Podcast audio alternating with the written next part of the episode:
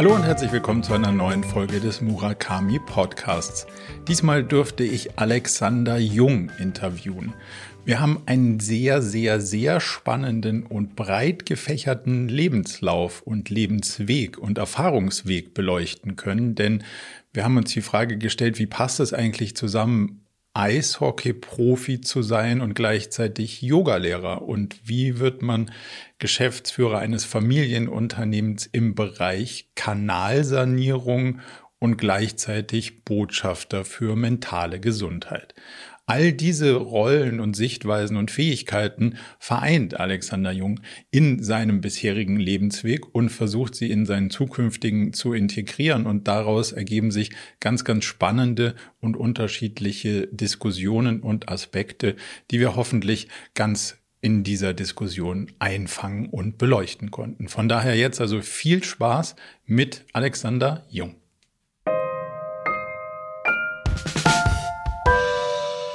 Dann ganz herzlich willkommen, Alexander Jung. Ich habe mich im Vorfeld ein bisschen mit deiner Historie und Vita auseinandergesetzt und ich würde mal sagen, man findet Spannungsfelder, nicht zwingend Widersprüche, aber durchaus Sachen, die man auf einem CV oder LinkedIn-Profil, wie man das heute so sagt, wahrscheinlich nicht findet. Eishockey, Profi, Yoga, unternehmerisch im Bereich Abwassersysteme und mentale Gesundheit. So. Wie passt das alles zusammen und wie kam das alles zusammen? Kannst du uns da mal so ein bisschen mit auf deine, auf deine Reise nehmen? Äh, sehr gerne, Marco. Also erstmal vielen Dank äh, für die Möglichkeit, bei dir im Podcast zu sein. Und sehr gerne nehme ich dich ein bisschen mit auf äh, meine Reise. Ja, du hast absolut recht, dass äh, diese ganzen Bereiche ähm, eigentlich grundsätzlich ähm, jetzt keine gemeinsame Basis haben, aber ich darf immer mehr feststellen, dass äh, doch irgendwie alles eins ist. Und ähm, mein, mein äh, äh, ich glaube, mein Werdegang äh, beginnt am besten äh, mit meiner Eishockey-Karriere als, als äh, Eishockey-Profi. Ähm, ich durfte zehn Jahre in der, in der ersten deutschen Liga Eishockey spielen. Ähm, auch ganz tolle Städte kennenlernen. Berlin, Hannover, Düsseldorf, München. Und ähm, dann hat, hat, äh, hat mich der Weg nach dem Eishockey äh, in das Ingenieurbüro meiner Eltern geführt, das ich dann auch mit meinem Bruder gemeinsam übernehmen durfte und dann zum Unternehmer mich entwickeln durfte. Und ähm, aus diesen beiden Bereichen äh, in Verbindung mit Ängsten aus meiner Kindheit ist ähm, erstmal, äh, ich würde sagen, eine große Herausforderung für mich im Bereich mentale Gesundheit entstanden, weil ich vor drei Jahren ähm, durch aufbauende Ängste über viele Jahre eine Depression erlitten hatte. Für mich das aber ein äh, sehr großes Glück war, da ich äh, durch die Depression meine Ängste kennenlernen durfte und mich äh, ja in den letzten drei Jahren sehr, sehr, sehr, sehr stark äh, transformieren konnte, weiterentwickeln durfte und heute ein sehr, sehr buntes, glückliches Leben lebe, in dem ich eben die, die Facetten, die ich kennengelernt habe in meinem Leben, sowohl als Profisportler, Unternehmer, aber eben auch ähm, im Bereich mentaler Gesundheit weitertrage und Menschen äh, damit bewegen möchte und Offenheit ähm, ja, zu, für dieses Thema erwirken möchte. Und äh, was mir dabei hilft, ist es, Yogalehrer zu sein. Ich glaube, so kann man, okay.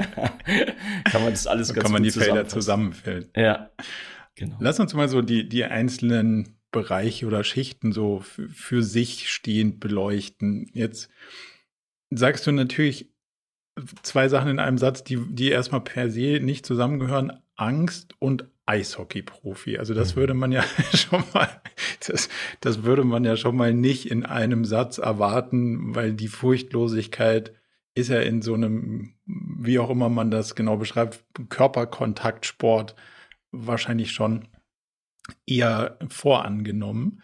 Was waren so die, die, die schillerndsten Momente deiner, wenn ich es richtig weiß, fast zehn Jahre, ne? So Profi. Zehn Jahre, ja. Profi, Profilaufbahn. Ähm, was waren die schillerndsten Momente und vielleicht auch die, die nicht ganz so schillernden?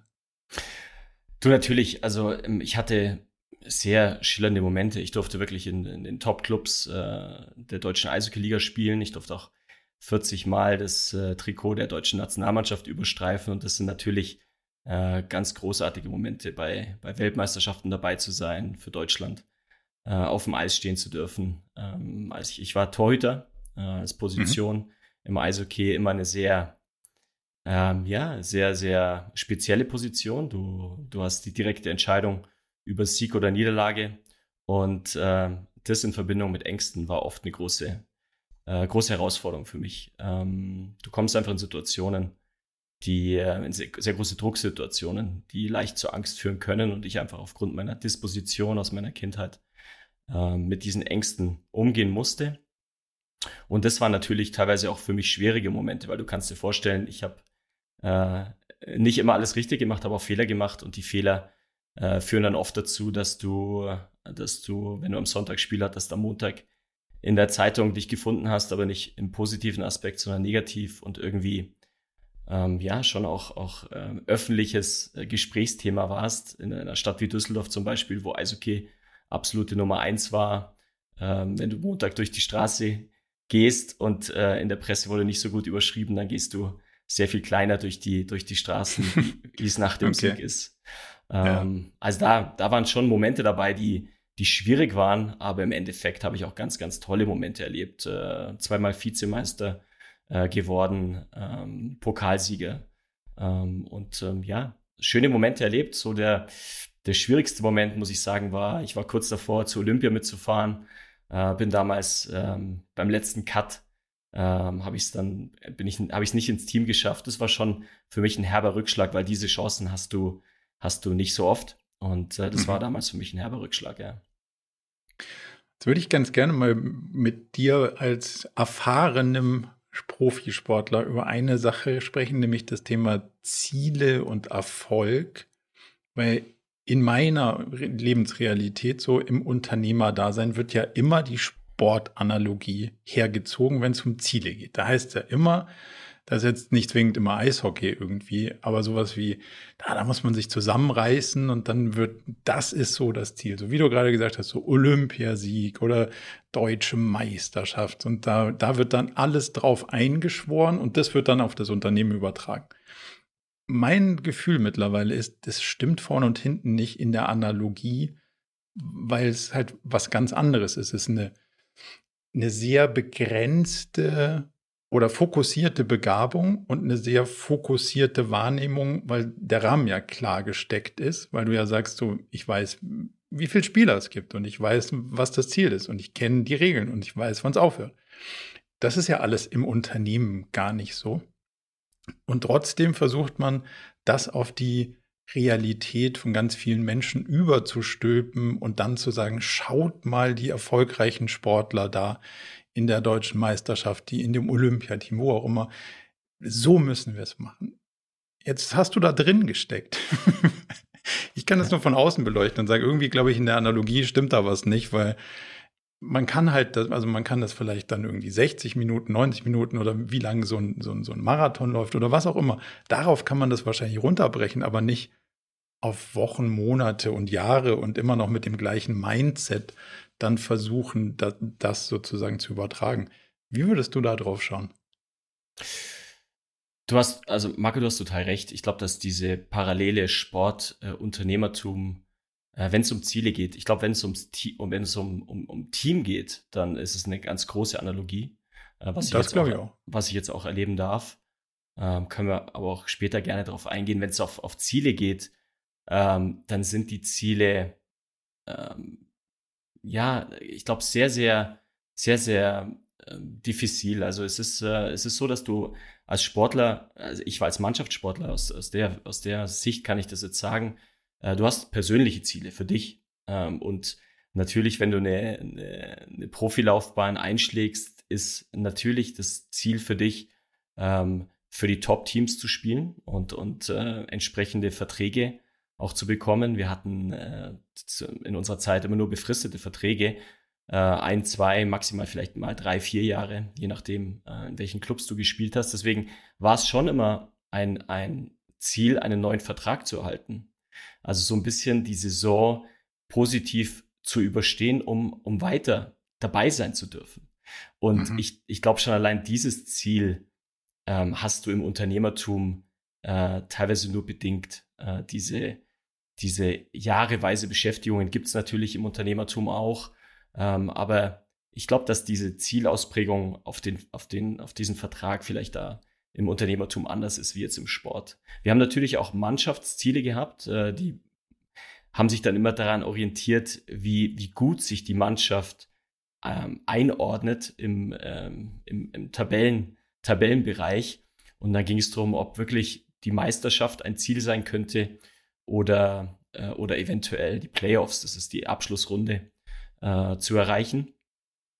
Und ähm, es ist aber so, wie du vorhin gesagt hast, Marco, man hat zwar diese Vision, dieses weite Ziel vor Augen, aber wir haben 52 Spiele im Vorfeld äh, zu bestehen, um überhaupt äh, an, die, an diese Chance zu kommen, äh, Meister zu werden oder in die Playoffs zu kommen. Und deswegen waren es immer kleine Steps. Also wir haben eigentlich immer in kleinen Steps gedacht. Nie in großen mhm. Steps, immer in kleinen Steps. Und ich glaube, das ist was, was wahrscheinlich Sport von Unternehmertum äh, in der, in der Zielfindung entscheidet. Ich glaube, dass es auch für, auch für Unternehmen besser wäre, in kleinen Steps zu denken, eine Vision ja. zu haben. Eine Vision ist, ist immer gut, ähm, aber, aber dann in kleinen Steps zu schauen. Und ich glaube, gerade was wir jetzt gerade in den letzten zwei Jahren oder aktuell auch erleben, äh, in der Flexibilität, in der wir leben, äh, vielleicht auch dürfen und müssen, ähm, sind kleine Steps mit Sicherheit das, äh, was das Maß der Dinge ist.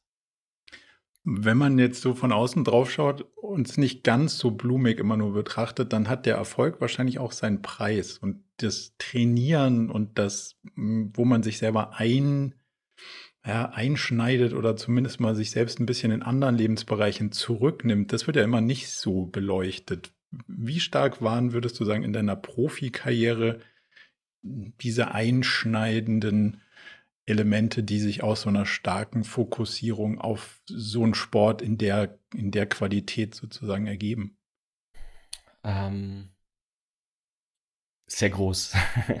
das, war, das, war, das ist eine sehr faire Antwort. Ja, es war wirklich, ähm, ja, was soll ich sagen? Du musst, wenn du, wenn du, ähm, wenn du auf diesem Level dich bewegen möchtest und natürlich auch in dieser, in der, der Gruppe, in deinem Team dich bewegen möchtest, äh, einfach die, die Rahmenbedingungen, die dort herrschen, äh, mitspielen und, und dich mhm. entsprechend ernähren, bewegen, leben, fokussieren, unterordnen. Also es ist einfach, es sind einfach Spielregeln, äh, die es im Sport gibt und gerade im Profisport und auch im, im, im äh, gerade wenn du, wenn du in, in Kadern von Nationalmannschaften bist, wir wurden, unsere Körper wurden ständig äh, auf alle möglichen Werte überprüft. Äh, und du stehst ständig unter einer, einer Beobachtung. Und natürlich war das äh, das Maß der Dinge. Und ich muss sagen, dass diese, ja, diese Reglementierung nach wie vor ein, ein Teil meines Lebens ist, weil du das nicht mehr so richtig rausbekommst. Also diese, diese Körperfokussierung zum Beispiel, ähm, Ernährung ist ein ganz großes Thema ähm, das aber natürlich auch sehr individuell gehandhabt wird. Das muss auch, ist es auch, ich glaube, je nachdem, wie fokussiert du die, die Dinge angehst und diszipliniert du bist, ähm, ist es auch was, wie, wie strikt du mit den, mit den ganzen Themen umgehst. Aber wir haben, wir haben viel, viel auch, gerade in den, das war ja die Zeit zwischen 20 und 30, wo einfach so normalerweise äh, High Life, High Life ist. Die, die ein oder ähm, andere Party mal über die Theke geht. Ja, du natürlich gingen bei uns auch Partys über die Theke, überhaupt keine Frage und auch äh, exzessive, aber die waren halt, äh, das war halt Sonntagabend, wenn Montag frei war und äh, Sonntagabend mhm. war, war nicht mehr viele unterwegs äh, in den Städten ja. und äh, klar, und aber sonst Freitag, Samstag war nichts, äh, nichts mit mit rausgehen oder ich habe auch parallel studiert. Ich hatte, ich hatte, ich habe zwar studiert, aber ich habe kein Studentenleben gehabt, weil ich einfach, mhm. Äh, ich bin teilweise, äh, ich habe damals in Berlin gespielt. Ich bin Montag, als wir frei hatten, in Flieger gestiegen, nach München geflogen, äh, habe meine Kommilitonen getroffen, habe mir Unterlagen zusammengesammelt, war Montag in den Vorlesungen, bin Montagabend wieder nach Berlin geflogen, war die Woche in Berlin trainieren, spielen.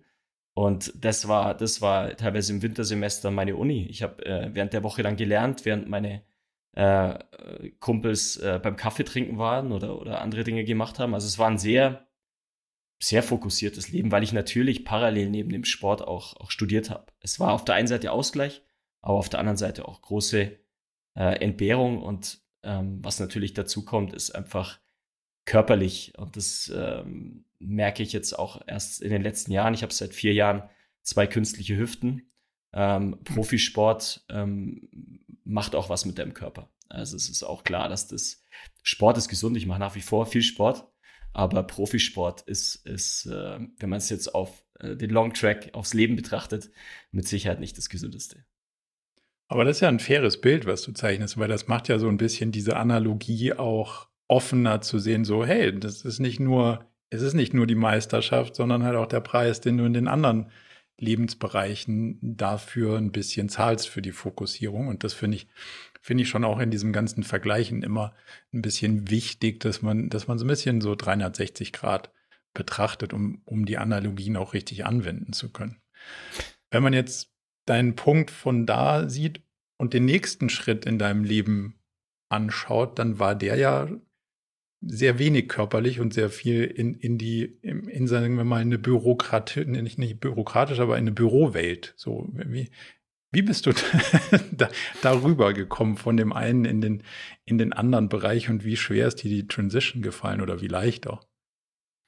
Ja, du waren natürlich zwei komplette, zwei komplett unterschiedliche Welten.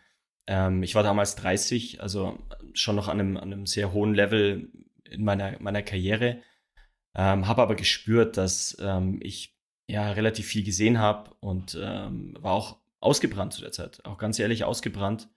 Ähm, ich habe es, ja, heute glaube ich, kann ich das sagen, ich habe es mental nicht mehr ausgehalten. Ich habe diesen, mhm. diesen Druck nicht mehr ausgehalten und hatte die Hoffnung, äh, ich ziehe meine Eishockey-Ausrüstung aus, hänge die an den Nagel, ziehe Anzug an und alles wird cool. Und das ähm, hat sich natürlich so nicht ergeben, weil ich meine Muster, meine, meine meine, meine Zwänge, mein Perfektionismus äh, mitgenommen habe und die Ängste, die damit in Verbindung waren, ähm, ich einfach mit, mit dann genommen habe in, in mein Unternehmertum. Ähm, das aber auch wieder Zeit gebraucht hat, bis, ähm, ja, bis ich das gemerkt habe. Und ähm, ja, das war natürlich auf der anderen Seite auch eine sehr schöne Möglichkeit. Ähm, meine Eltern haben haben vor jetzt 33 Jahren ein ganz tolles Unternehmen gegründet ähm, und ich hatte eine ganz, ganz tolle Möglichkeit, äh, da bei der, bei der Entwicklung mitzuhelfen und dabei zu sein. Und äh, dahingehend war ich natürlich dankbar, dass ich, dass ich diesen, diese Transition, was du gesagt hast, die viele Profisportler vor ganz, ganz große Probleme stellt, mhm. ähm, gut machen konnte. Und da bin ich sehr, sehr dankbar dafür, weil ich, ähm, weil viele Profisportler da richtig ins Struggeln kommen in dieser Transition. Und ähm, ich erlebe das auch bei vielen meiner, meiner Ex-Kollegen, ähm, bei denen dadurch teilweise sehr große mentale Probleme entstanden sind. Und äh, da bin ich sehr dankbar, dass ich die Möglichkeit habe äh, und hatte, in ein ganz tolles äh, Team äh, gekommen zu sein und jetzt diese Entwicklung, den Wachstum, den wir die letzten ähm, 13 Jahre jetzt gemacht haben, begleiten durfte. Würdest du sagen, dass diese Schwierigkeiten, die sich dann ergeben, wenn du nicht von was zu was in so eine Transition gehen kannst, sondern von was zu, du weißt auch nicht genau wohin, dass das so ein bisschen damit zu tun hat, dass du dein eigenes Selbst nicht mehr so ganz einsortieren kannst, wenn du, wenn dir der Applaus fehlt und du nicht weißt, wo, wo es weitergeht? Absolut. Du das, ähm, diese Wertschätzung als Profisportler, die du ja eigentlich nur aus dem Außen beziehst. Von deinem, von deinem Trainer, von deinen Mitspielern, von Fans, von der Presse. Du machst dich komplett mhm. abhängig von außen. Total abhängig. Und all das fällt weg. Und äh, ich hätte es auch nicht erwartet, aber du bist sehr schnell vergessen. Ein Jahr später, mhm. wenn du raus bist, bist du zwar noch, wirst du noch gekannt, aber eigentlich bist du bist raus. Und, und mit diesem mhm. Raussein, wenn, wenn vorher der ein sehr großer Wert äh, an, an dem Äußeren gekoppelt war, dann, dann kommst du in eine, in eine Minderwertigkeit. Ich glaube, so kann man es einfach sagen. Und die Minderwertigkeit mhm. äh, lässt dich hilflos zurück und du musst dir irgendwie neue Werte im Leben suchen und am besten sind es Werte in dir selbst, um aus dieser Abhängigkeit rauszukommen. Ja.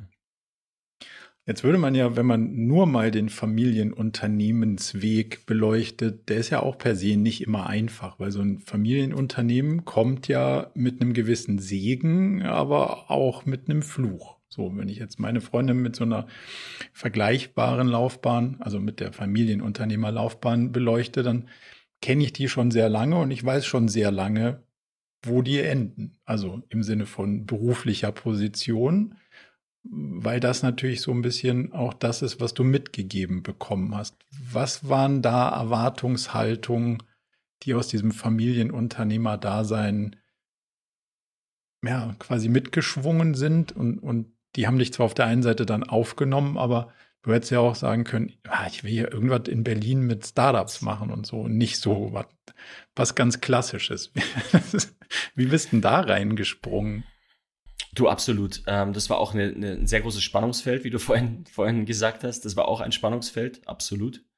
Ähm, weil natürlich die Erwartungen ähm, und vor allem meine Erwartungen äh, sehr groß waren. Mhm. Meine Erwartungen, eine, eine, eine Führungsrolle, so wie ich sie auch im Team hatte, dann auch in der Firma zu haben. Und äh, mein Vater war dann, war dann noch total im Unternehmen. Und äh, es war dann schon so, dass wir, wir unsere, unsere Räume finden mussten. Mein Vater musste Raum abgeben, ich wollte Raum, also dadurch war, war irgendwie Spannung vorprogrammiert und ähm, ich bin eine andere Generation, ich mache Dinge anders, ich habe hab diese, diese, dieses, wie, wie Teams geführt werden und erfolgreich sind, im Eishockey gelernt und wollte das auch aufs äh, Unternehmen übertragen. Mein, mein Papa kommt ganz klassisch aus der patriarchischen Schule und mhm. äh, da sind einfach auch zwei Welten aufeinander geprallt.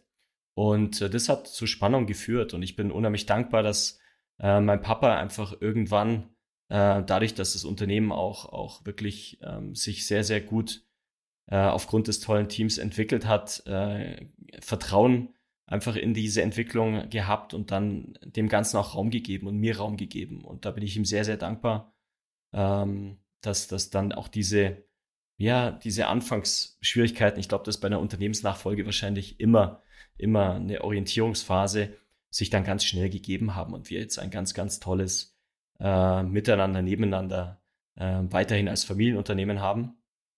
Und äh, das ist aber mit Sicherheit was, das ich nicht gesehen habe und auch nicht sehen konnte, was mich da äh, in dieser Unternehmensnachfolge erwartet. Und die Frage, was will ich eigentlich machen? Ganz ehrlich, Marco, die habe ich mir erst vor drei Jahren gestellt. Mhm. Ob, ob das ob das, wo ich jetzt bin, äh, das ist, was zu mir und meinen Gaben passt. Und äh, habe für mich herausgefunden, das ist absolut die Rolle unter anderem, die ich äh, gerne, gerne innehabe. Ich, ich liebe es zu managen, ich liebe es im Team zu arbeiten. Ich freue mich jeden Tag, wenn ich, wenn ich äh, im Team sein kann, die Menschen sehe. Und ich, ich liebe es auch zu entwickeln und, und zu bewegen. Ja. Wie würdest du sagen, würdest du zusammenfassen, wie man anders, also aus dem, wie du im Sport gelernt hast, ein Team führt im Vergleich zu der eher klassischen Haltung von deiner Elterngeneration? Du, ganz klassisch, ich glaube, dass das früher einfach eine, eine ganz klare Hierarchie, ähm, Hierarchie-Ebene gefahren wurde und auch Entscheidungswege hierarchisch geklärt wurden. Mhm. Und ähm, ich habe im Team gelernt, dass es natürlich, es gibt gewisse Rollen mit gewissen Verantwortungen, aber äh, jeder, im, jeder, jeder war wichtig im Team. Also es gab einfach äh, Rollen im Team, die, äh, die vermeintlich äh, nicht so wichtig waren, aber am Ende um, um Sieg und Niederlage entschieden haben. Und dadurch hat jeder eine, eine Wichtigkeit im Team gehabt, äh, die nicht wegzudenken war. Und äh, ich hatte, hatte großes Glück, dass ich auch viele Trainer äh, erleben durfte äh, in meiner Karriere. Und mir ist ein Trainer, der ist aktuell Trainer äh, in München, der erfolgreichste Trainer der letzten zehn Jahre, Don Jackson. Äh, den hatte ich in Düsseldorf und, und von dem habe ich gelernt, dass ähm, jeder Spieler, und so ist es auch bei uns im Team, braucht ähm, ein spezielles Umfeld, ein, sowohl ein Büroumfeld und auch eine spezielle Ansprache. Und äh, das habe ich, ich für uns auch versucht zu übernehmen dass äh, bei uns jeder eine Rolle hat. Wir versuchen sehr unhierarchisch das Unternehmen zu führen. Wir verteilen Verantwortung und Führung auf viele Schultern. Wir wollen auch von vielen Impulse, viele Ideen. Und bei uns, wir haben Leitplanken, wir geben mein Bruder und ich, wir sind zwar die Geschäftsführer, aber wir sehen uns eher wie, wie Hausmeister, wie bessere Hausmeister. Wir, mhm. äh, wir stellen tolle Rahmenbedingungen zur Verfügung und, ähm, und versuchen, dass sich jeder bei uns im Unternehmen als Selbstständiger fühlen kann. Und äh, so wollen wir auch das Unternehmen entwickeln und so kann auch jeder bei uns Impulse einbringen. Und das habe ich aus dem, aus dem Sport übernommen. Und das unterscheidet sich aber von Trainer zu Trainer sehr, sehr stark. Ich hatte auch sehr starke hierarchische Trainer, die sehr stark mit Angst gearbeitet haben. Aber da, da kannst du manche Spieler bewegen, aber viele wirst du brechen. Und deswegen ähm, habe ich gesehen und erlebe ich auch heute, dass ein, ein verantwortungsvoller äh, Führungsstil auf Augenhöhe, der die, die Fähigkeit eines Einzelnen im Blick hat, absolut der richtige ist. Was machst du dann mit Leuten, Spielern, die sich nicht als Unternehmer fühlen, trotz der Rahmenbedingungen, weil es möglicherweise nicht zu ihrer Präferenz passt? Total. Äh, du, kannst auch nicht nur Unternehmergeist äh, in jedem, in jedem Teammitglied haben. Das, das ist auch was, was so ein bisschen gegeben ist oder nicht gegeben ist. Oft kommt es aus, aus familiären Umständen schon mit. Also wir haben sehr viele, die auch aus Unternehmerfamilien kommen im Team. Ähm, und, und da ist die Sichtweise teilweise anders. Aber wir haben auch, wir haben auch viele, die, die einen gewissen Unternehmergeist entwickeln. Aber das ist bei uns kein, kein Muss. Was bei uns Muss ist, ist Teamgeist.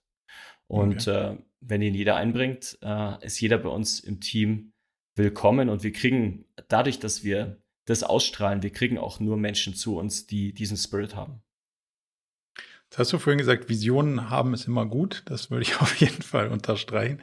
Was ist das, was dich inhaltlich in dem, in eurem Kerngeschäft wirklich antreibt? Jetzt habe ich sehr viel verstanden, dass du den, den Rahmen schätzt und das Team schätzt und die, und das Miteinander schätzt, was treibt dich euch inhaltlich an?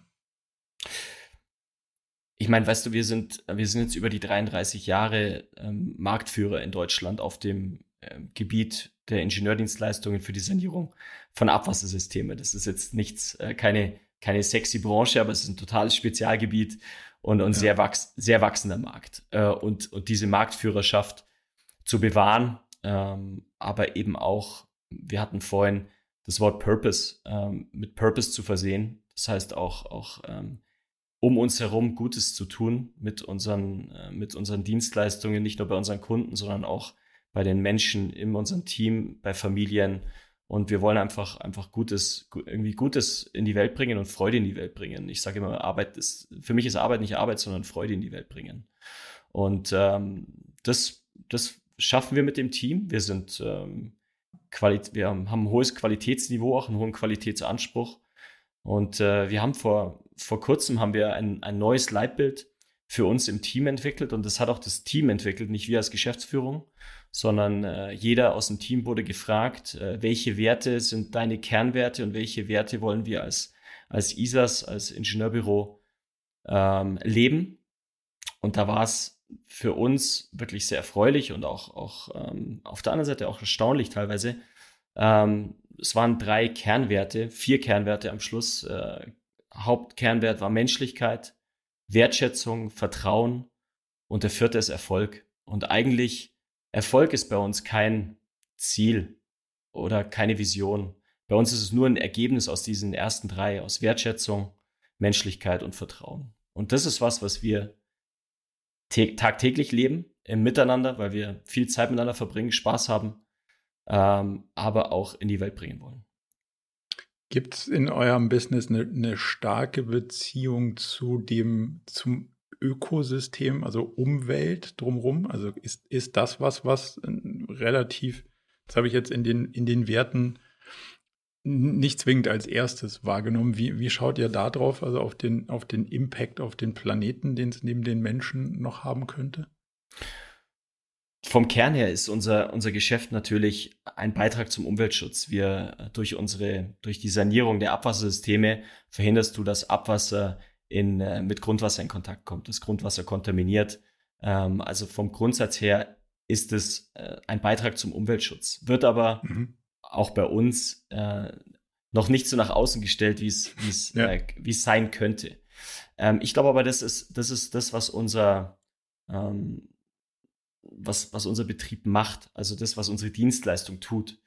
Äh, wo wir jetzt gerade sehr stark dabei sind, ist einfach, welchen Beitrag können wir als Unternehmen ähm, weiterführend neben unseren Dienstleistungen auch noch äh, an der Gesellschaft äh, und an unseren Menschen im Team, aber auch bei unseren Menschen, bei unseren Kunden drumherum äh, leisten. Da ist natürlich das, das Wort Nachhaltigkeit äh, immer in, in aller Munde. Das ist äh, leider so natürlich sehr gebraucht die letzten äh, Jahre und, und auch irgendwie so offen, also so unklar.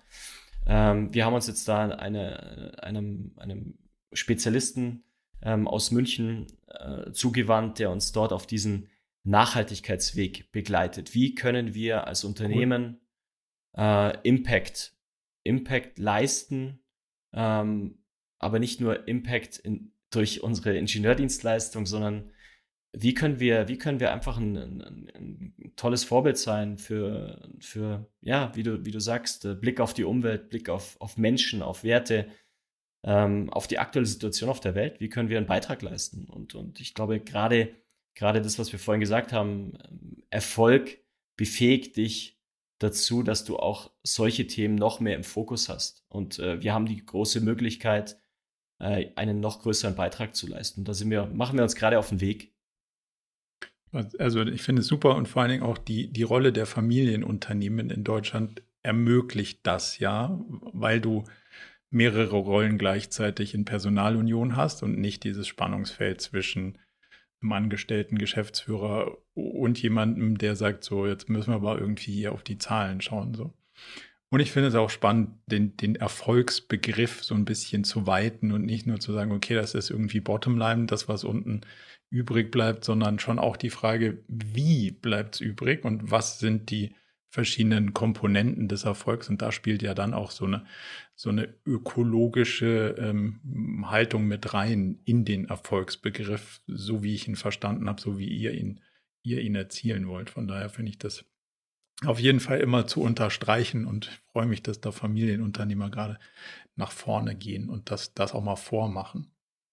Jetzt hast du in deiner LinkedIn-Beschreibung, wenn ich das richtig verstanden habe, dich selber so ein bisschen auch als Botschafter für mentale Gesundheit bezeichnet. Was kann man sich darunter vorstellen, wenn man da keine Vorstellung hat bis jetzt? Äh, Versuche ich dir auch zu erläutern. der, ist, in der, Tat, äh, in der Tat auch ein Weg gewesen. Du, ich bin äh, hab, hab, bin natürlich nicht aufgewacht und habe gedacht, hey cool, ich mache jetzt mal Botschafter für mentale Gesundheit, ja. äh, sondern das war auch, war auch ein Weg. Du, ich hatte, ich habe seit vielen Jahren ähm, nach meiner Eishockey-Karriere irgendwie den, den Wunsch, das, was ich erlebt habe, ähm, was ich Schönes erlebt habe, aber eben auch welchen, welche Drucksituationen, welche Ängste ich, äh, ich erlebt habe, äh, in irgendeiner Weise weiterzugeben. Ähm, einfach um, Perspekt um, um Perspektive zu geben und um auch auch offen zu sein und, und äh, ich, ich glaube, Angst, jeder hat irgendwo Angst und dass Angst mhm. einfach äh, sein darf. Äh, und es ist nur die Frage, wie gehst du damit um? Und, ähm, und da habe ich seit vielen Jahren schon den Wunsch gehabt, ähm, das irgendwie weiterzugeben. Ich habe erst dran gedacht, ein Buch zu schreiben ähm, und ähm, ja, war auch schon im Austausch mit einer bekannten Schriftstellerin, ähm, aber es ist, äh, es hat sich nicht so richtig ergeben. Und dann kam meine, meine eigene mentale Krise ähm, vor drei Jahren und im, im Nachgang äh, dieser mentalen Krise ist aufgrund meiner, meiner Entwicklung ein äh, Bekannter auf mich zugekommen, der der äh, Inhaber von, von äh, Klinik, diversen Kliniken ist und, und jetzt und auch dann eine psychosomatische Klinik äh, im Allgäu kaufen wollte und mich gefragt hat, ob ich dort Teilhaber werden möchte. Und das äh, hat sich mit meiner Vita äh, Unternehmer, mentale Gesundheit, ähm, hat sich das sehr, sehr gut gedeckt, ähm, hat sich dann nicht ergeben, weil wir, weil wir nicht den Zuschlag erhalten haben.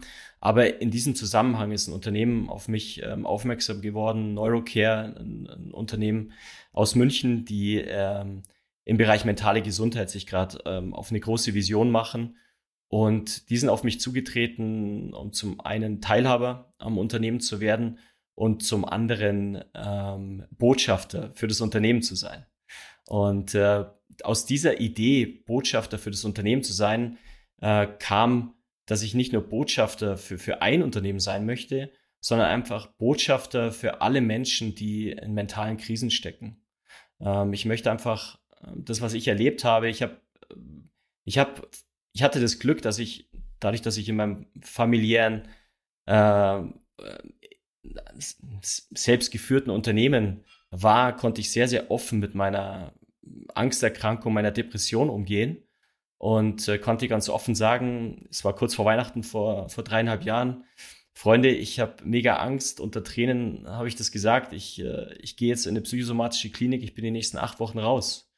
Mhm. Und äh, das, das, da hatte ich das große Glück, dass ich in diesem Umfeld war, ähm, habe aber auch lange gebraucht, um offen mit, mit dieser vermeintlich damals gefühlten Schwäche umzugehen. Und, und äh, diese Offenheit, die dann entstanden ist, die möchte ich gerne ermöglichen, dass jeder, der, der in solchen Situationen steckt, und das sind sehr, sehr viele, aktuell viel, viel mehr wie vor ein oder zwei Jahren, ähm, dass einfach jeder sagen kann, so wie er sagen kann, äh, ich habe ein gebrochenen, gebrochenes Bein, gebrochenen Fuß, ich habe Kopfweh, keine Ahnung was, der einfach sagt, du, ich habe ich, ich hänge mental abartig durch und, und äh, einfach offen damit umgehen kann. Und das ist meine Vision. Meine Vision dahingehend ist, dass ich dazu beitragen kann, dass wir eine Gesellschaft werden, die offen über mentale Gesundheit sprechen kann. Ja, und zu mhm. mentaler Gesundheit gehören auch Situationen der mentalen Krankheit. Und äh, so kam so kam es, dass ich Botschafter für mentale Gesundheit werde bin und jetzt gerade langsam ähm, auch Angebote entwickle, wo ich, wo ich drüber spreche, wo ich ähm, Offenheit ermögliche, auch jetzt dann einen Podcast äh, im Bereich mentale Gesundheit äh, neben unserem Unternehmen Podcast starte und Seminare anbiete. Also ich habe ein paar Ideen und mhm. möchte das aber auch Schritt für Schritt gehen, weil äh, ich viele Bälle in der Luft halten, halten darf, aber gelernt habe, äh, das, die, sie, so, sie so zu spielen, dass es mir gut geht dabei. ja, und dass es am Ende nicht zu viel sind, weil das dann auch nicht mehr handelbar. Absolut. Jetzt veranstaltest du, wenn ich, wenn ich das richtig sehe, so am Anfang deiner, deiner möglicherweise breiter werdenden Reise in dem, in dem Bereich auch Retreats, wo es darum geht, sich mal mit sich selber auseinanderzusetzen, wieder aufzuladen wie würdest du sagen, schaffen es die Menschen, die dann daran teilnehmen, auch was nachhaltig in ihrem Leben zu verändern? Und wenn, wenn sie das schaffen, was würdest du sagen, ist das, was sie dann verändern? Marco, ich glaube, das Allerwichtigste ist, ist ähm, zu verstehen. Äh, Erstmal zu verstehen, was ist mentale Gesundheit, was ist mentale Krankheit. Ähm, und vor allem auch zu verstehen, dass wir ein, ein Großteil davon, äh, kann ich glaube ich wirklich sagen, selbst in der Hand haben. Mhm. Äh, wir, wir kommen alle mit gewissen Dispositionen auf die Welt. Äh, wir äh, laufen durch, durch verschiedenste Leben und dürfen damit umgehen. Diese Vergangenheit hast du nicht in der Hand, aber die, den Umgang mit deiner Vergangenheit und wie du deine Tage ab dem Zeitpunkt gestaltest, das hast du in der Hand. Und äh, ich habe in den letzten drei Jahren äh, sehr viel lernen dürfen, wie ich meine mentale Gesundheit pflegen kann und vor allem auch, wie es zu mentaler Krankheit kommt und äh, was da für Abläufe in uns Menschen ablaufen. Und ähm, das möchte ich gerne in solchen Retreats äh, weitergeben, ähm, wo ich einfach, wo ich einfach, ich glaube einfach aus Erfahrung berichten kann ähm, und wo sich Menschen auch wiederfinden können und wo einfach auch ein Raum entsteht, ähm, der Offenheit ermöglicht. Da kann, da kann jeder beitragen, muss aber niemand. Es ist kann man, auch Zuhören ist eine ganz große Gabe und auch durch Zuhören äh, nimmst du unheimlich viel mit. Ähm, ich glaube, was wirklich wichtig ist, dass dass wir anfangen, so wie wir unsere körperliche Gesundheit durch Sport, durch durch Bewegung, durch Ernährung pflegen, auch unsere mentale Gesundheit pflegen. Und ich glaube, dass wir da erst am Anfang sind, äh, die, wenn man heute über mentale Gesundheit spricht, da meint jeder, okay, meditieren und dann ist gut. Aber äh, so, es ist ein Teil davon, ein wichtiger Teil, überhaupt keine Frage. Aber es gibt noch so viele andere schöne Dinge, die man dort tun kann und auch tun sollte, weil das Leben ist ein, ein das habe ich erfahren dürfen. Das Leben ist ein anderes, ein total anderes, ob du mental gesund oder mental krank bist. Und ich glaube, viele Menschen wissen gar nicht, dass sie in äh, Käfigen stecken, in, in äh, irgendwelchen Mustern stecken, in Zwängen stecken und ein viel, viel freieres und glücklicheres Leben haben könnten. Und äh, wenn man es auch mit körperlicher Gesundheit oder Krankheit vergleicht, ich habe äh, zwei künstliche Hüften seit vier Jahren, ich habe auch da äh, einige, einige Entwicklungen äh, machen dürfen. Und äh, aus Erfahrung kann ich sagen, dass eine, eine mentale Krankheit weitaus tiefer und weitaus ähm, ja, schwieriger zu handeln ist wie eine körperliche Krankheit. Und deswegen ist es in meinen Augen das Allerwichtigste, sich um seine mentale Gesundheit zu kümmern, weitaus wichtiger wie um die körperliche, wobei am, am Ende äh, beides eins ist. Hm. Wenn man jetzt ein bisschen rauszoomt und so ein bisschen den Kontext nochmal, also die Umgebung, in der du dich bewegt hast und der sich auch viele anderen bewegen, da treffen ja auch so Weltanschauungen aufeinander. Also der, der Leistungssport, sagt ja schon das Wort, aber auch diese ganze Unternehmenswelt, da ist ja schon auch eine Leistungsgesellschaft irgendwie dahinter. Auf der anderen Seite, wenn du das ganze sag ich mal, yogische Umfeld nimmst, das ist ja viel weicher. So, wie kriegst du die beiden Welten für dich übereinander, wenn es am Ende auch darum geht, du musst Rechnungen bezahlen, du musst Gehälter bezahlen, du musst diese Sachen in deiner Verantwortung als Unternehmer, aber willst gleichzeitig auch den Raum lassen. Das steht ja auch ein bisschen nicht im Widerspruch, aber zumindest mal in einer Spannung. Ähm, wie, wie schaffst du das zu integrieren in deine eigene Weltanschauung und nicht zu sagen, das ist meine Unternehmerwelt, das ist meine persönliche Welt oder wie auch immer man die andere bezeichnen mag, sondern wie, wie schaffst du es, die, die Welten zu integrieren? Du, ich, äh, ich habe die Frage schon öfter bekommen und äh, meine, meine, meine, meine erste Antwort ist dann immer, du, ich will, am Ende des Tages will ich ein cooler Spiritueller sein. Und ähm, okay. ich will, ähm, weißt du, ich, äh, wir hatten auch vorhin drüber gesprochen, es ist total okay, ähm, als Unternehmen erfolgreich zu sein und auch, und auch als Unternehmen äh, Gewinne zu erzielen. Gewinne äh, ermöglichen Wachstum. Und ich glaube, das, was wir alle Menschen wollen, äh, ist, ist sich entwickeln, wachsen. Ich glaube, es ist immer eine Frage, was machst du mit diesen äh, mit diesem Erfolg und mit diesem Wachstum und wie gehst du damit um? Ich glaube, das ist das A mhm. und O. Und ich glaube, das, wenn du mich fragst, wie, wie verbindest du die Welt, die Sichtweise Erfolg, auf Erfolg und auf Gewinn und wie man damit umgeht, die ändert sich sehr stark durch eine, eine yogische Sichtweise, so wie du sie gerade mhm. beschrieben hast. Äh, weil da geht es nicht mehr nur um mich, um mein Ego oder um, äh, um, um das Ich äh, leuchte, sondern da geht es darum, dass, dass äh, mein Umfeld leuchtet, dass ich, dass ich, dass ich andere zum Strahlen bringe. Und da ändert sich, also mein, mein Antrieb, mein unternehmerischer Antrieb, meine, meine Lust auf, auf Entwicklung und auch auf, auf Erfolg also ist, ist ähm, so groß wie noch nie. Ähm, aber sie, sie geht in eine andere Richtung. Ja? Sie geht vor allem äh, ganz von mir weg. Ähm, ich, äh, mir, ist, mir ist wichtig, dass ich glücklich bin, dass ich, dass ich äh, Liebe verspüre. Ähm, und das kann ich sehr stark, wenn ich, wenn ich äh, sehe, wie ich, äh, wie mein Umfeld glücklich ist. Und ähm, dahingehend hat sich, glaube ich, die Richtung, meine Richtung hat sich geändert durch äh, die yogische Sichtweise oder den, den, ich sag mal, anderen Blick ähm, auf, ähm, auf das, was eigentlich wichtig ist im Leben. Ähm, ja. Wenn du drauf schaust und sagst, die, die Leute, die dir so begegnen, in deinem, in deinem eigenen Unternehmen, in anderen Unternehmen, möglicherweise auch in deinen Formaten, was würdest du sagen, sind die größten Ursachen für Stress und Überforderung im Arbeitsleben?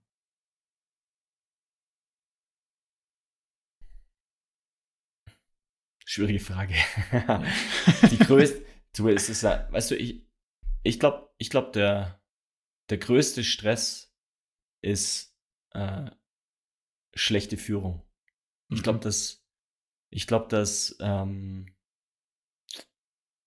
wir nach wie vor in Deutschland ähm, sehr viele Führungskräfte haben, die in, in äh, Situationen gezwungen werden, ähm, egal was es kostet, Erfolg zu haben, in welcher Form auch immer, äh, um den nächsten Karriereschritt zu machen. Ich glaube, dass dieser Karrierefokus immer noch der ähm, das ist, was, was, was die, meist, die Menschen am meisten von sich äh, wegbringt und äh, was sie ihre Teams spüren lassen. Und ich glaube, dass dieser, dieser direkte Druck des Vorgesetzten wahrscheinlich nach wie vor der größte Stressor ist ähm, für, für Angestellte, für Mitarbeiter im Team.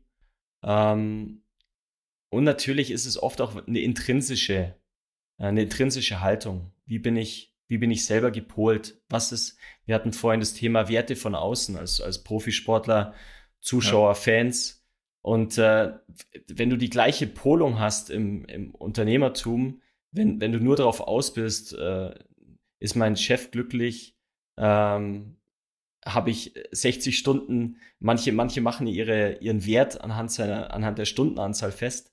Ähm, solange deine Wertesystem so ist, ist es ein riesiger Stressor. Und äh, solange aber solche Wertesysteme, und da komme ich wieder, bin ich wieder bei den Führungskräften, solange solche Wertesysteme, und wir haben leider noch viele Branchen und Sparten, in denen so ein Wertesystem, du musst 60 Stunden arbeiten, sonst äh, ist hier, äh, hast du hier keine, keine Zukunft. Solange wir solche Wertesysteme haben, werden wir Stress im System haben und werden wir mentale Krankheit haben, garantiert. Mhm. Gibt es Managementmethoden, Konzepte, Ideologien, wie auch immer man das überschreiben mag, die aus deiner Sicht besser geeignet sind, um das Leben im Unternehmen sinnvoller zu gestalten?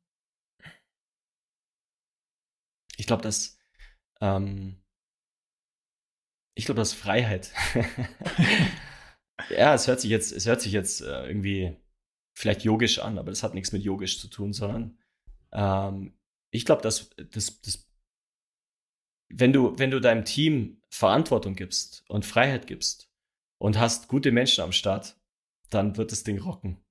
Und das in meinen, in meinen Augen ist das, äh, ist das die, die Management-Methode, die äh, zu uns passt, weil was ich erlebe, wir kriegen ganz viel junge Menschen dazu und diese jungen Menschen von heute haben einen ganz, ganz großen Anspruch an sich selbst. Und äh, ähm, was, was, was auch absolut gewachsen ist, ist äh, effizient, effizient zu arbeiten und die, äh, das vernetzte und, und äh, sehr digitale Arbeiten ermöglicht auch ganz neue Arbeitskonzepte. Und ich glaube, dass, dass viel Angst auch in unseren alten äh, Unternehmersystemen ist, äh, da jetzt Neues zuzulassen und Verantwortung und Freiheit zu geben, ähm, einfach schwerfällt, weil man Angst hat, es könnte irgendwas schlechter werden. Aber das, das das Gegenteil ist garantiert der Fall.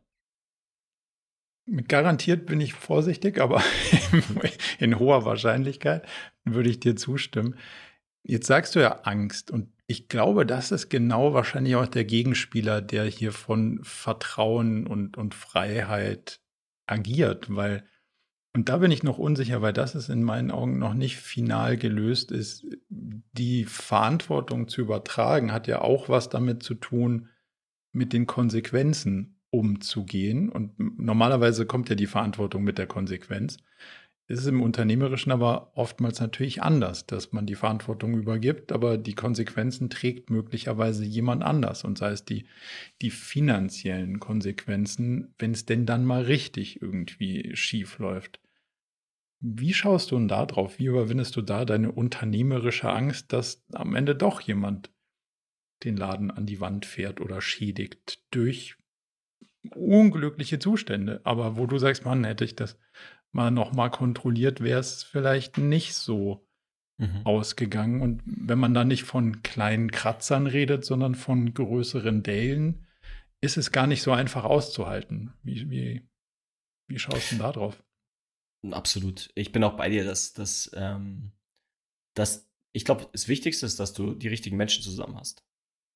Und ähm, bei, der, bei der Auswahl seines Teams oder Entwicklung seines Teams, ich glaube, viele Sachen entwickeln sich auch, äh, da Wert drauf zu legen. Und äh, das, was du gerade gesagt hast mit, mit kontrollieren, das ist dann immer, immer das, was, äh, was dann versucht wird zu tun. Ja, okay, ich gebe Freiheit und ich gebe Verantwortung, aber ich kontrolliere auch viel mehr, mhm. um, das, um, um dieser Angst gerecht zu werden. Und ich verstehe, dass da Angst ist. Ich kenne das auch von mir. Bei mir ist auch Angst, wenn, wenn ich Verantwortung abgebe. Hoffentlich ähm, wird es dann so gemacht, in meinem Sinne gemacht, gut gemacht. Ähm, und ja, du natürlich passieren Fehler. Und natürlich ähm, musst, du, musst du nah am Ball bleiben. Und ich glaube, da sind wir wieder bei Führung. Und ähm, es glaube ich, würde, es würde viel helfen, wenn wir das Wort kontrollieren durch Coaching ersetzen würden. Begleitung, mhm. nah dran sein, eng dran sein, da sein, ähm, aber eben nicht äh, einfach da sein. Wenn ich gebraucht werde, da sein. Äh, ich glaube, dass das wichtig ist. Und ich glaube, dass wenn du nah dran bist und coacht und begleitest und äh, Entwicklung zulässt und auch Fehler machen zulässt, ähm, dann wird am Schluss die, sich diese Freiheit äh, entwickeln und auch ähm, ein, ein, positiver, ein positives Outcome sein. Ähm, auch wenn natürlich, da hast du recht, ähm, mit Sicherheit ab und zu Fehler passieren. Aber da, da, da ist natürlich der, der Blick dieser Führungskraft dann auch gefragt.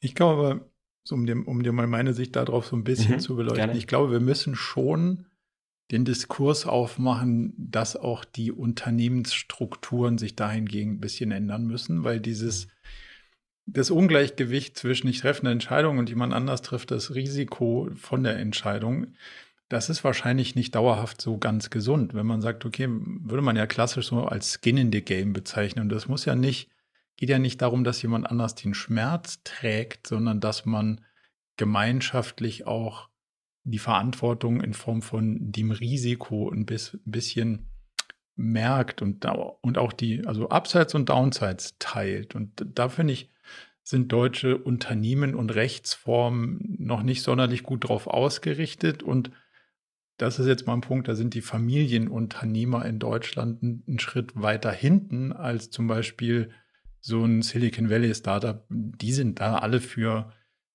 her mit den Anteilen und los geht's. Und wenn wir einen guten Job gemacht haben, sind wir alle ein Stück, Stück erfolgreicher finanziell. Und wenn wir nicht so einen guten Job gemacht haben, dann halt auch nicht, was ich schon auch irgendwie einen spannenden Teil der, einen Teilaspekt der Diskussion finde, dass das schon auch was sein könnte, wo sich Deutschland ein Stück weit öffnen könnte in diesem ganzen, und da bin ich kein Meter anders, ne? Also die Shares muss man zusammenhalten, weil sonst geht's ja, sonst geht's ja äh, möglicherweise schief. Ne? Und das, das finde ich ist ein, auch ein spannender Teil, den man in dieser Diskussion irgendwie mal mitbeleuchten kann. Was sind so Modelle für die Zukunft, wie man und dann, da haben wir nicht mal ein Steuergesetz, was so funktioniert. Also in, Deut in Deutschland Leute zu Miteigentümern zu machen, ist eine steuerliche Katastrophe.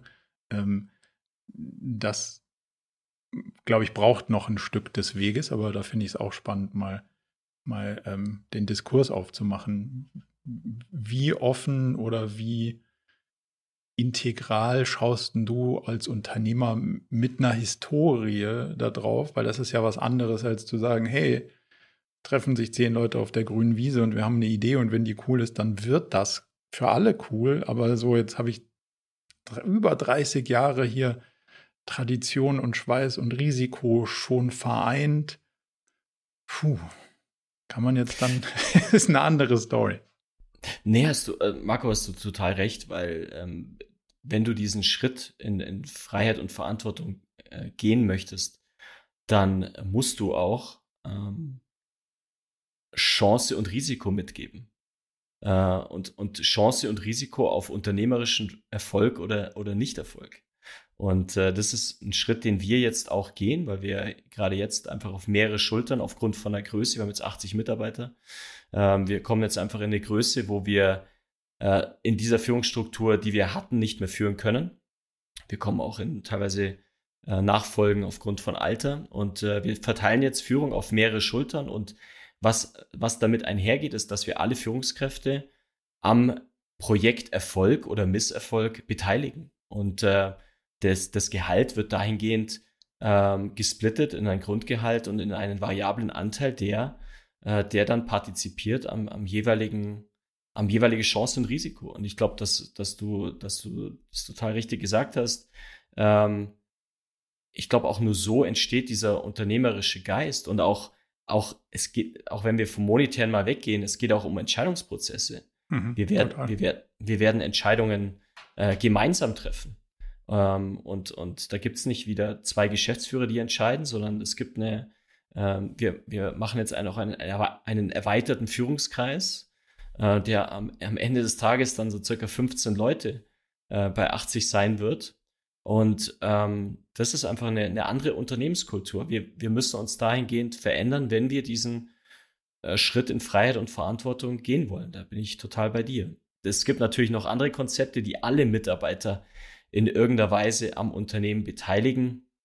Das ist jetzt aufgrund unserer Historie und wie du richtig sagst, unserer, unserer Unternehmensstrukturen ähm, sind, wir, sind wir noch nicht so weit. Aber ich bin, hm. ich bin wirklich da auch für alles offen, weil am Ende des Tages ähm, geht es darum, dass wir, dass wir gemeinschaftlich einfach bewegen und was da die richtige Form ist, die werden wir wählen.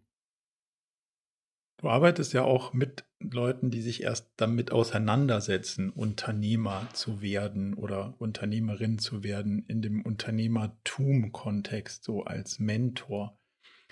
Was sind die Themen, die die Unternehmerinnen und Unternehmer da am meisten wollen und was sind die Themen, die sie aus deiner Sicht am meisten sollten, die, mit denen ähm, sie sich beschäftigen? Ja, also erstmal muss ich sagen, das ist, äh, ich habe auch an der TU München studiert. Damals gab es dieses Konzept noch nicht und ich muss sagen, es ist äh, Hammer, was da auf die Beine gestellt wird, dass ähm, ausgewählten Studenten parallel zu ihrem Studium eine Ausbildung widerfährt, äh, in der sie zum Unternehmer ausgebildet werden und auch während ihres Studiums direkt ein Unternehmen gründen können. Und ich begleite äh, Studenten auf ihrem Weg zum Unternehmer und ähm, ja, erlebe da ähm, wirklich sehr, sehr schöne Momente, weil ich auch lernen darf. Das sind mhm. äh, Menschen um die 25, die äh, ganz anders auf die Welt blicken. Ich bin jetzt 43, äh, bin dann schon einfach in einer anderen, in einer anderen Generation groß geworden. Und äh, ich meine, da dreht sich alles um die Startup-Szene und jeder möchte da äh, die Idee haben, die, äh, die nach vorne prescht. Aber was sich da, was sich da eint, ist, der Drive ist nicht, ich muss Geld verdienen oder ich will Geld verdienen, sondern ich will irgendeine besondere Idee verwirklichen. Mhm. Und äh, dieser Geist ist eigentlich wirklich toll zu spüren. Und was jetzt in diesem Kontext auch sehr, sehr stark geschult wird, ist ein Wertesystem. Erstmal ein Wertesystem für dich selber, für dich als Mensch, für dich als Unternehmer, aber eben auch ein, ein Wertesystem, wie, wie führe ich ein, ein Unternehmen. Und dahingehend begleite ich ähm, junge Studenten dann in, in ihr Unternehmertum. Und da passieren natürlich auch äh, alle ein paar Monate eine neue Idee. Also es ist da sehr sehr schnell, also äh, unheimlich schnell. Also diese, das ist auch was, ich glaube, das ist auch die neue Generation, die unheimlich schnell unterwegs ist, unheimlich viele Ideen hat, viele Möglichkeiten hat. Klar, das gab es äh, vor 10 Jahren, 15 Jahren noch nicht, ähm, diese, diese Möglichkeiten, die wir heute haben. Ähm, aber diese schnelle Entwicklung und auch bereit zu sein, Wege zu ändern, ähm, das erlebe ich da und äh, bin ich super froh, das auch begleiten zu dürfen und auch diese Ideen die da entstehen, auch für mich mitzunehmen und auch für unser Unternehmen ähm, und, und meine Beteiligung auch mitzunehmen. Wenn du eine Pflichtvorlesung definieren könntest, nicht nur in dem Studium, sondern vielleicht auch in Ausbildung. Also so eine, wenn du eine, eine, ein Pflichtteil einer Ausbildungsreise muss nicht universitär sein, kann auch irgendwie eine normale ähm, handwerkliche Ausbildung oder so sein. Wenn du da ein Fach definieren oder eine Vorlesung definieren dürftest, die alle durchleben, was wäre das? Was würdest du den Leuten mitgeben? es, es, sind gerade viele Ideen durch meinen Kopf geschossen. äh, äh, du, klar, ich glaube, dass äh, wir waren vorhin bei Meditation. Ich glaube, Meditation wäre ein Fach, das gehört in die Schule, absolut in okay. meinen Augen. Ähm, aber ich bin irgendwie jetzt, am, am Ende bin ich hängen geblieben bei dem Fach, das heißt, ich bin. Okay. Ich glaube, sich wirklich Gedanken zu machen, woher komme ich? Ähm, ja, äh, Menschen auf einer Reise zu begleiten, äh, sich wirklich mal Raum und Zeit zu nehmen. Wie oft machen wir das? Ähm, nur wenn wir es müssen. Äh, wer bin ich? Woher komme ich? Wohin will ich? Äh, was passt zu mir im Leben? Was nicht? Welche Menschen passen zu mir? Welche nicht? Ähm, ich glaube, das Fach sollte Ich bin heißen, ja. Sehr guter und außergewöhnlicher Titel auf jeden Fall. Jetzt hast du Meditation schon mehrfach er erwähnt. Das ist, glaube ich, mittlerweile Common Sense würde ich noch nicht sagen, aber ganz gut beleuchtet und, und auch gut diskutiert. Welche anderen Techniken, Methoden, Rituale verwendest du selbst, um deine persönliche Gesundheit, und die kann mental und körperlich sein, zu, ja, zu maintainen, zu erhalten, zu pflegen? Ich habe in den letzten drei Jahren unheimlich viel kennengelernt, auch äh, freaky Sachen kennengelernt, äh, die alle total toll Was waren. Was waren die freakigsten? die freakigsten. Du, ich äh, hab, hab äh, äh, du, ich, ich kann es dir ganz offen sagen, ich habe bei einem, äh, ähm, ich habe letztes Jahr in der Schweiz bei einem Making Love Retreat mitgemacht. Äh, da ging es darum, wie, wie man gesunde Sexualität lebt. Und äh, wenn ich das, das würde ich neben dem Fach ich bin, würde ich das äh, jedem empfehlen. Ähm, weil du, ich habe das selber erlebt, ähm, ähm, dass, dass äh, eine, eine falsch gelebte oder nicht gelebte Sexualität ähm, das Leben sehr, sehr einschränken, beschränken kann. Und äh, in diesem Retreat, das äh, ein 60-jähriges Paar, sie äh, Australierin, er Deutscher, gehalten habt, da haben wir äh, ich habe ich hab viel in, in Therapien in der psychosomatischen Klinik erfahren, aber in der Woche habe ich Dinge erfahren, die ich vorher nicht wusste. Und ich hätte nicht gedacht, dass das was mit Sexualität zu tun hat. Okay. Ähm, und äh, du, ein großer Teil davon war, Emotionen von Gefühlen zu unterscheiden und wie kann ich ähm, mich von Emotionen, Emotionen sind in dem Fall nicht ausgelebte Gefühle aus der Vergangenheit, äh, größtenteils auch Ängste, Traumata, wie kann ich die lösen? Und äh, da sind wir, äh, wir haben viel getanzt. Tanzen ist ein mega, mega Instrument, um seine mentale Gesundheit zu erhalten. Äh, neben Meditation, was ich noch sehr viel mache, ist natürlich Yoga. Ich mache jeden mhm. Tag äh, eine Morgenroutine für mich. Ich habe, äh, ich äh, liebe äh, das Sechs-Minuten-Tagebuch. Es ist eine, eine Form, äh, Tagebuch zu schreiben. Es geht im Endeffekt um Kultivierung von Dankbarkeit.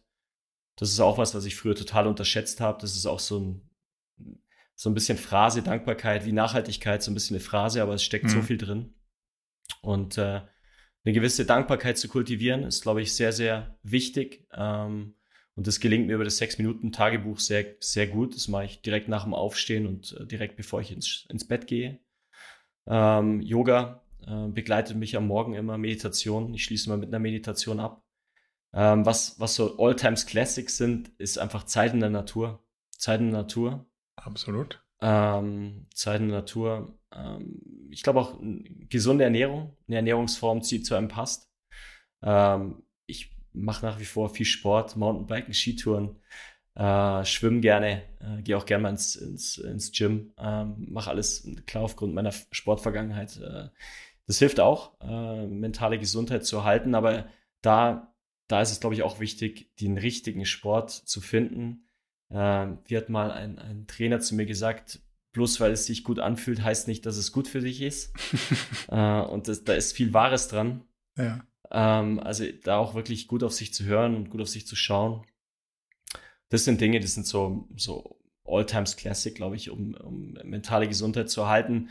Dann gibt es noch viele diverse ähm, Dinge, die dann auch individuell einfach, glaube ich, äh, gefunden werden müssen. Und was auch ist, das, was für mich passt, äh, passt nicht für dich. Ich glaube, äh, so diese Natur, Meditation, Bewegung, Yoga, das ist was, das passt für jeden. Das hilft auch jedem. Hm. Ähm, und dann gibt es einfach äh, noch Dinge, die sind für jeden individuell. Ja, es kann auch sein, dass eine, jemand einfach im Lesen äh, unheimlich viel äh, Ruhe und, und Besinnung findet.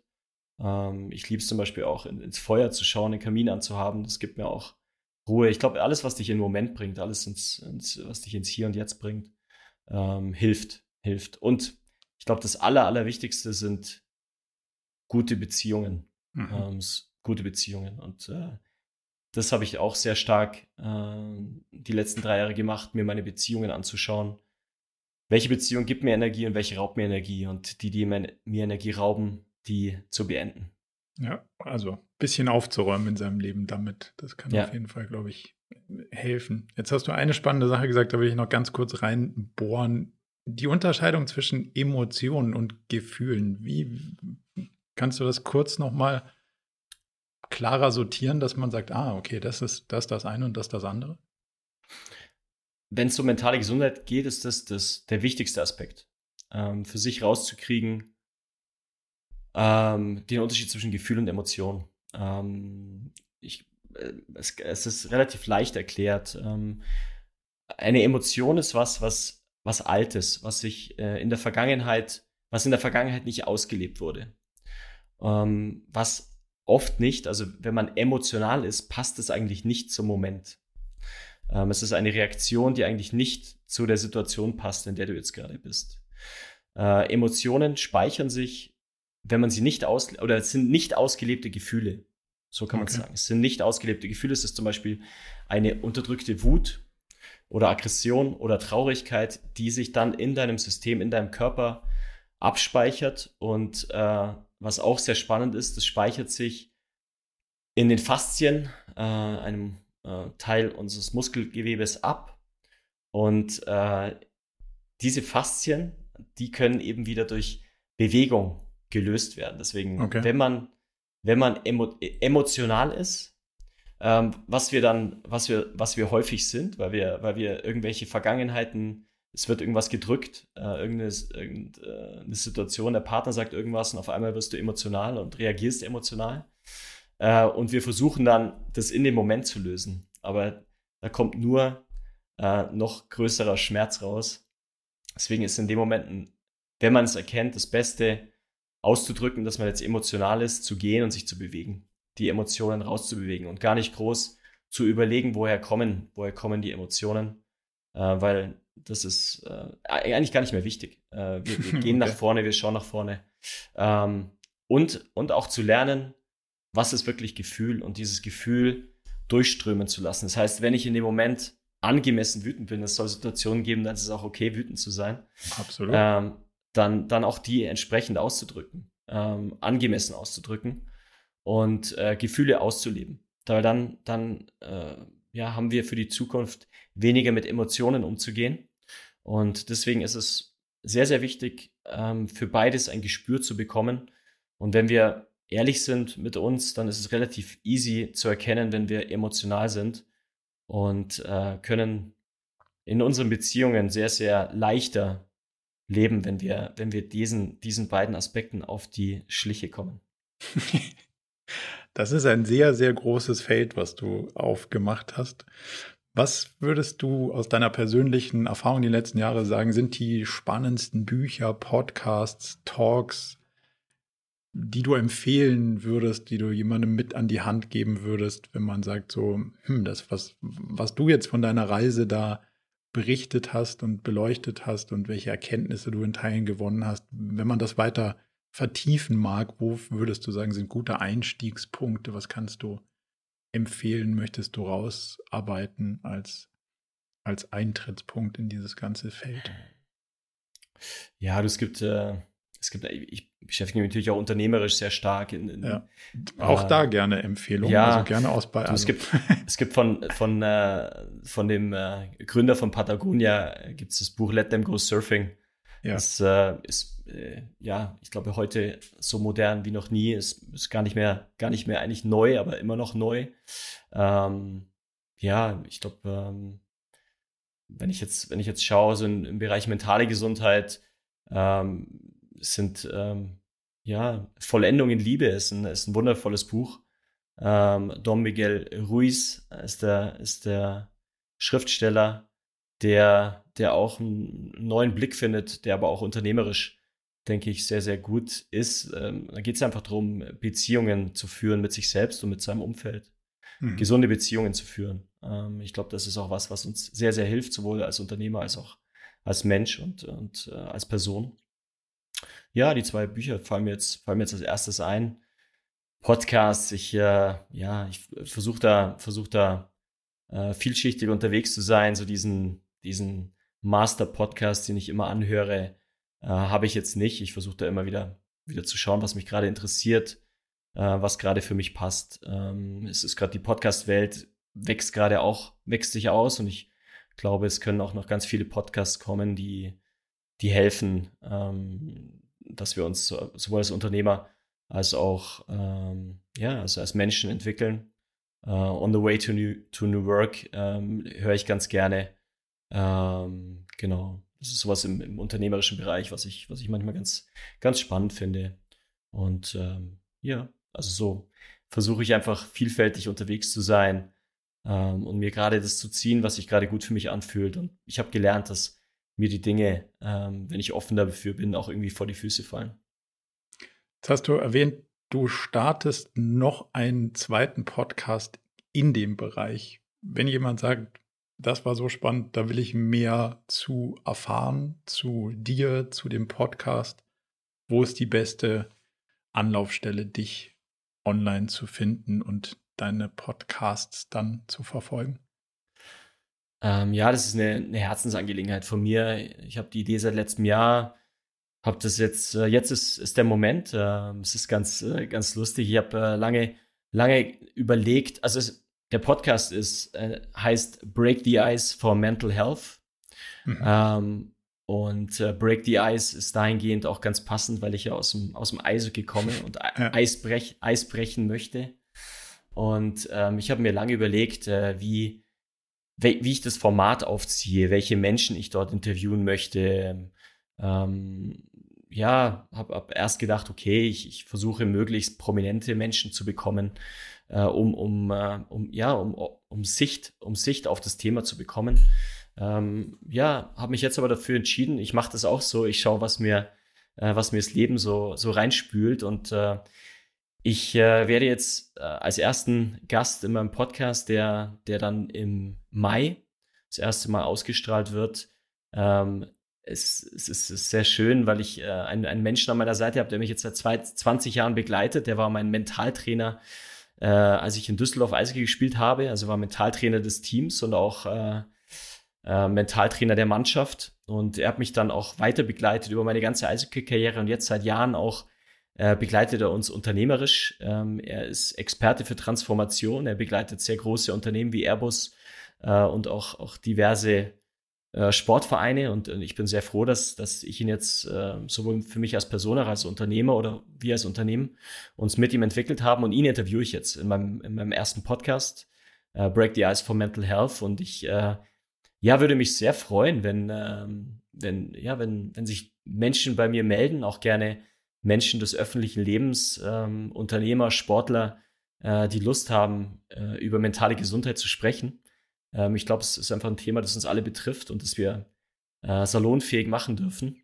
Und ähm, ja, die Idee ist, dass ich neben meinem Podcast äh, Isas trifft fürs Ingenieurbüro im, im Wechsel ähm, den Podcast bespiele und freue mich da auf, einfach auf Menschen kennenlernen. Das ist das, was ich jetzt gelernt habe im Podcast, äh, so wie ich dich jetzt kennenlernen darf, Marco, ist einfach total schön, äh, so im Austausch, so in Austausch zu gehen, weil man sich auf einer anderen Ebene kennenlernt und ähm, ich glaube, das macht's macht's am Ende aus und und äh, genau deswegen Break the Ice for Mental Health ab äh, ab Mai am Start und ich hoffe, dass ich damit richtig Traction bekomme und ähm, auch, auch einiges bewegen darf. Ähm, ich mache das ja einfach aus Freude und äh, freue mich da auch richtig drauf. Das ist auf jeden Fall die beste Motivation. Wir werden deine Webseite verlinken. Da wird man wahrscheinlich dann auch den, den richtigen Weg spätestens zu dem Podcast finden. Und äh, ich bin schon sehr gespannt. Die, die erste Episode klingt auf jeden Fall schon sehr spannend. Wenn man jemand hat, der einen so lange auch dann so intensiv kennt, wie du das gerade beschrieben hast, dann wird das bestimmt ein sehr, sehr tiefgehender Einblick. Von daher ähm, ja, freue ich mich darauf. Und vielen, vielen Dank für deine Zeit und vor allem auch das gemeinsame Kennenlernen hier und die Einblicke, die, die du mir und uns jetzt hier so ein bisschen auch in deine Vergangenheit und Reise bis hier gegeben hast. Hat mir großen Spaß gemacht. Vielen, vielen Dank und ähm, ich hoffe, wir hören und sehen uns bald. Marco, ich, ich danke dir sehr. Es war auch für mich eine, echt eine große Freude, äh, so mit dir in den Austausch zu gehen. Und äh, ja, vielen Dank für die Möglichkeit und äh, ich freue mich sehr auf, auf das, was rauskommt. Und ähm, auch dir wünsche ich weiterhin viel Erfolg. Ich glaube, das Format ist auch total toll. Ich werde mit Sicherheit äh, äh, Fan deines Podcasts werden. Sehr, sehr gut. Und äh, vielleicht haben wir, haben wir die Möglichkeit, uns gegenseitig einfach zu verstärken, weil ich glaube, dass, dass wir sehr große Schnittmengen haben ähm, und ähm, einiges gemeinsam bewegen können. Vielen, vielen Dank. Bis bald. Danke, Danke Marco.